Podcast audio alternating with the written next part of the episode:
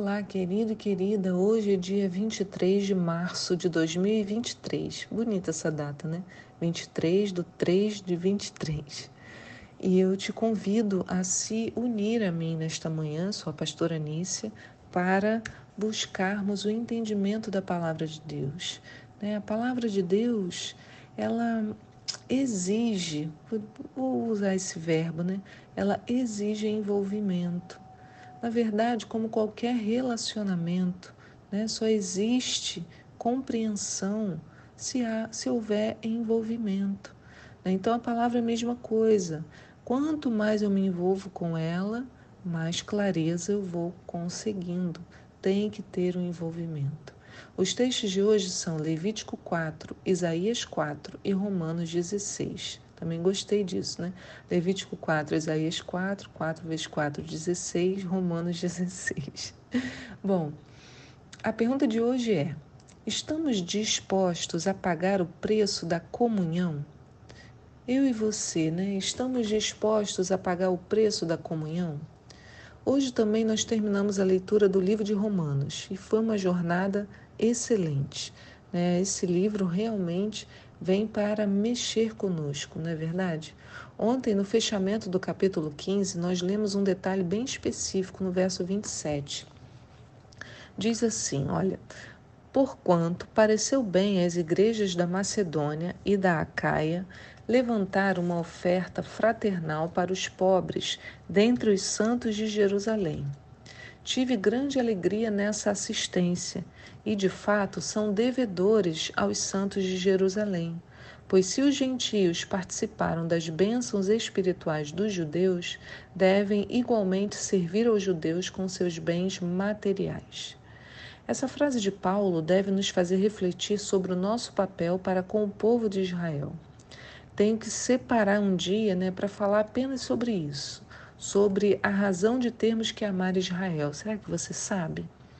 Mas por agora é importante que entendamos o contexto em que Paulo fez essa afirmação. Toda a argumentação de Romanos reside em um conceito simples: somos devedores de Israel. A salvação veio a nós porque, por um período de tempo, houve a rejeição de Israel.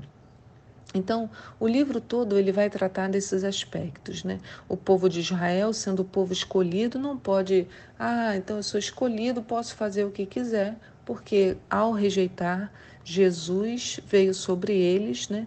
A, alguns ramos foram podados da árvore e por causa disso os gentios receberam a palavra e eles foram enxertados nessa oliveira. Então toda a argumentação de Paulo é assim, olha, é, Deus tem um plano para Israel e Deus alcançou os gentios, mas os gentios têm uma dívida para com Israel. Por isso que em Romanos 11, 11 ele diz: Uma vez mais pergunto: acaso tropeçaram para que ficassem prostrados sobre a terra? De forma alguma, ele está falando dos judeus. Antes, pela sua transgressão veio a salvação para os gentios, para provocar ciúme em Israel. Olha, olha o que Paulo diz, né? Então, ao trazer os gentios para ocupar um espaço que antes era do povo é, ali ocupado pelo povo de Israel, né, Deus fez isso também para provocar ciúmes. Ele não negou o povo. Muita gente fala ah, agora nós somos o Israel de Deus. Israel está fora. Não, porque se Deus deixar de cumprir as promessas que ele fez para Israel, irmãos, como a gente poderia acreditar que ele cumpriria as promessas feitas para nós, né? Mas ele continua no verso 12: Contudo, se a transgressão deles constituiu-se em riqueza para o mundo e o seu insucesso fortuna para os gentios, quanto mais significará a sua plenitude? Né? Então ele está dizendo: olha, se quando eles rejeitaram o Messias, o mundo recebeu essa riqueza, né? Quanto mais quando eles alcançarem a plenitude, quer dizer, quando eles crerem, né? O mundo, então, ele fala, será vida dentre os mortos. E vida dentre os mortos acontece quando? Na volta de Jesus. Então, há uma relação entre os judeus voltarem para a terra de Israel, começarem a crer em Jesus como Messias e a volta do Senhor Jesus.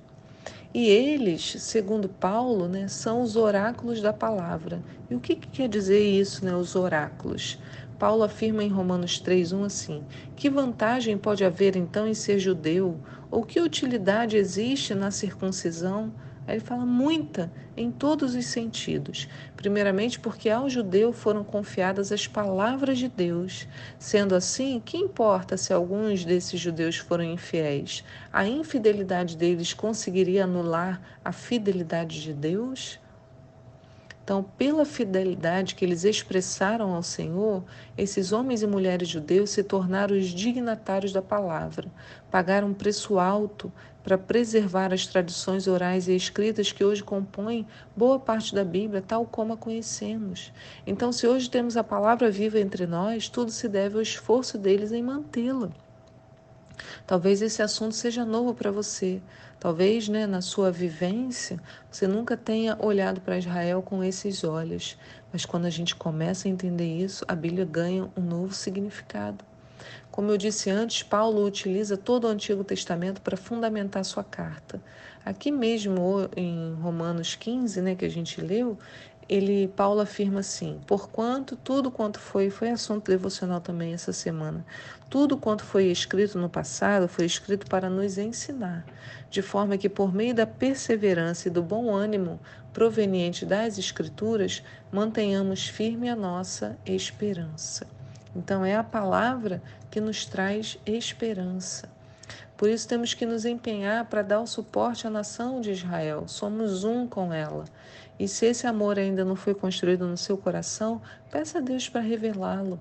Não é idolatria, não é judaizar, mas é a consciência de gratidão. E se, como Paulo disse, fomos participantes das bênçãos espirituais, também devemos sê-lo no campo físico.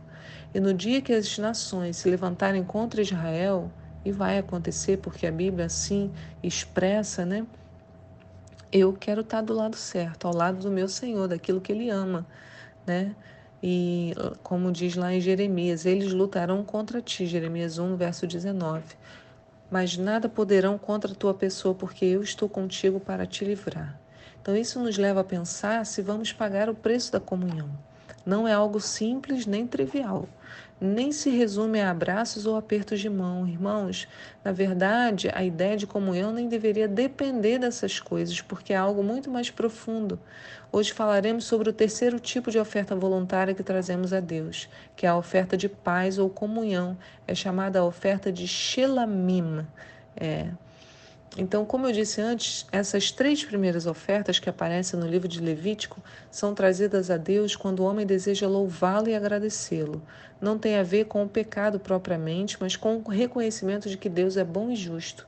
É uma grande festa de louvor, assim como nós fazemos quando vamos louvar a Deus. Né? Agora, você sabe por que, a oferta de hoje né, se chama oferta de comunhão ou shelamim? Porque ela é feita para se repartir. É a oferta que é feita em comunidade. E repartir como? A oferta trazida pelo ofertante era repartida em três porções. Precisaremos de outros textos de Levítico que complementam esse capítulo para entendermos melhor, porque Levítico 3 não oferece todos os detalhes. Mas a primeira parte separada era para Deus e tinha que ser toda queimada. Está em Levítico 3, no verso 3. Diz assim: O homem oferecerá uma parte desse sacrifício de comunhão como oferenda queimada ao Senhor. A gordura que cobre as vísceras, a gordura que está ligada a elas, os dois rins com a gordura que os cobre e que está perto dos lombos e o lóbulo do fígado. Ele removerá junto com os rins. E os filhos de Arão queimarão tudo isso em cima do holocausto que está sobre a lenha acesa no altar, como oferta preparada no fogo de perfume agradável ao Senhor. Então, a gente está vendo que a primeira parte é dedicada ao Senhor. Então, eu pego a minha oferta e dou um pouco ao Senhor. A segunda parte da oferta trazida ficava para Arão e seus filhos. O peito e a coxa eram dados a ele. Está lá em Levítico 7, no verso 34, diz: Porque de fato eu tomo os filhos de Israel, do, dos filhos de Israel, dos seus sacrifícios de paz e comunhão, o peito a ser oferecido e a coxa. Dous a Arão, sacerdote e seus filhos, é uma lei perpétua para todos os descendentes de Israel. Então, isso me faz lembrar que somos responsáveis né, pelo suprimento também dos nossos líderes do corpo de Cristo. Vimos isso hoje em relação ao povo de Israel, mas também aprendemos com relação à nossa própria igreja. Né? Em Deuteronômio 12, verso 19, diz: Guarda-te que não desampares ao levita todos os dias na tua terra. E a terceira parte, então, a parte era para Deus, uma parte era para Arão e seus filhos, e a terceira parte né, desse, dessa oferta, imagina se você levasse um, um cordeirinho, né, tirava esse pedaço para queimar no altar, o peito e a coxa ficava para Arão e seus filhos, e a terceira parte era queimada no fogo e devia ser comida, né, consumida pelo ofertante com amigos e familiares. Gente, era um bom churrasco. Né? Lá em Levítico 7, no verso 15, diz: Toda a carne do animal deverá ser comida no mesmo dia em que for oferecida, em louvor e sacrifício. Não poderá sobrar nada para o dia seguinte. Se, entretanto, o animal for oferecido como sacrifício votivo, como resultado de um voto, expressão voluntária, a carne poderá ser comida no mesmo dia em que for sacrificada, bem como no dia seguinte. Contudo, queimar-se-á no fogo no terceiro dia tudo que restar. Se ao terceiro dia se comer a carne oferecida em sacrifício de comunhão, aquele que a ofereceu não será aceito. Não lhe será atribuído o sacrifício, pois a carne é estragada, e a pessoa que dela comer levará o peso da sua falta. Então, essa oferta tem por objetivo trazer a paz, pois ao repartir uma refeição cria-se comunhão, intimidade, cumplicidade, amizade, né? Que lindo!